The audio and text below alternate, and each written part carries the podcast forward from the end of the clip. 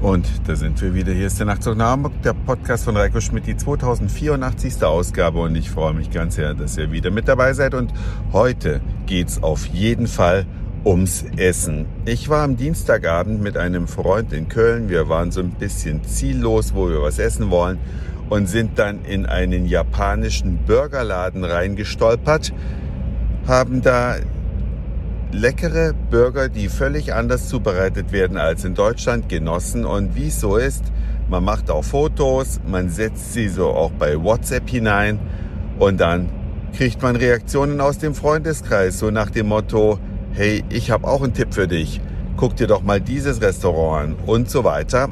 Letztlich habe ich mich davon dann beeindrucken lassen und war gestern Abend nochmal in Köln und habe einen Restaurant-Tipp aus dem Freundeskreis befolgt. Es handelt sich um die Pusta-Hütte.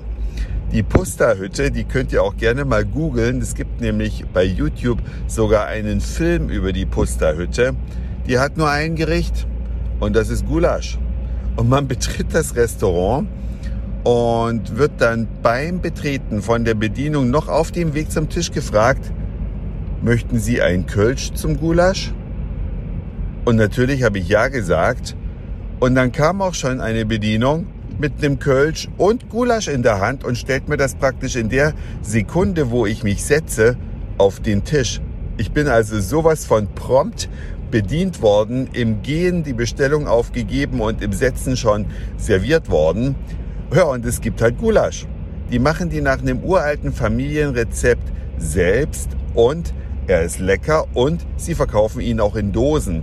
Und als ich dann dem Freund, von dem der Tipp kam, geschrieben habe, ich bin da, da meinte er, ja, bring mir doch unbedingt vier Dosen mit.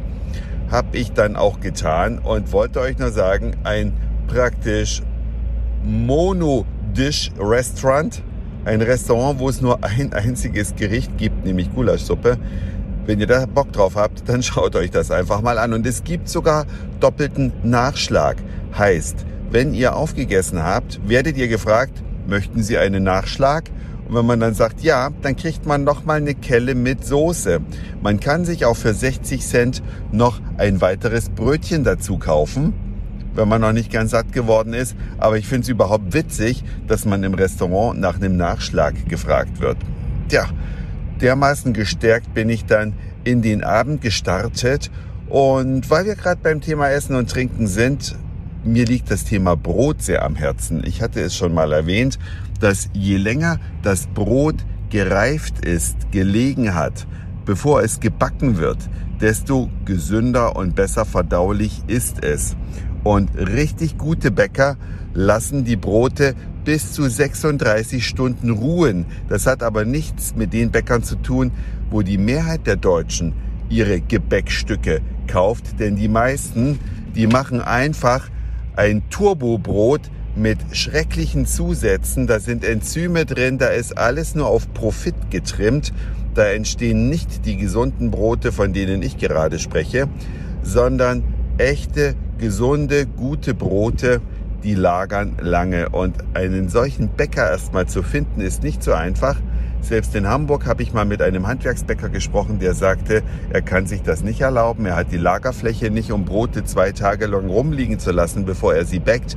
Deswegen ähm, konnte er mir damit nicht dienen. Aber was ich sagen wollte, es lohnt sich, sein Brot nicht im Supermarkt zu kaufen und nicht bei einer Kette zu kaufen, die natürlich auch auf äh, Profit aus ist, sondern bei einem Bäcker, dem es am Herzen liegt, dass ihr gesunde Backwaren bekommt. Und einen solchen Bäcker habe ich entdeckt in der Nähe von, ja, wie beschreibt man das? Was ist da in der Nähe? Ja, vielleicht Bad 9a Ahrweiler. Habt ihr vielleicht schon mal gehört im Zuge der Flutkatastrophe im Ahrtal? Da gibt es diesen Bäcker.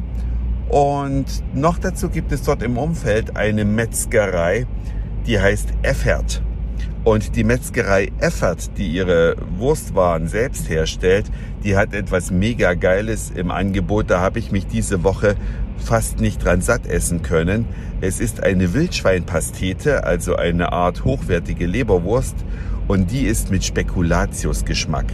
Und es ist genau so viel Spekulatiusgeschmack drin, dass man die Augen aufreißt und denkt, wow, wie geil ist das denn? Aber es ist nicht so viel davon drin, dass man denkt, hm, eigentlich hat das mit Wurst nichts mehr zu tun. Also, wenn ihr da in der Nähe seid, kann ich es nur empfehlen, einmal kurz rausfahren von der Autobahn und eine Tour bei Metzger vorbei. Das ist ein absolutes Highlight. So was Geiles habe ich schon lange nicht mehr gegessen. Das war's für heute. Dankeschön fürs Zuhören, für den Speicherplatz auf euren Geräten. Ich sag Moin, Mahlzeit oder guten Abend, je nachdem, wann ihr mich hier gerade gehört habt. Und vielleicht hören wir uns schon morgen wieder. Euer Reiko.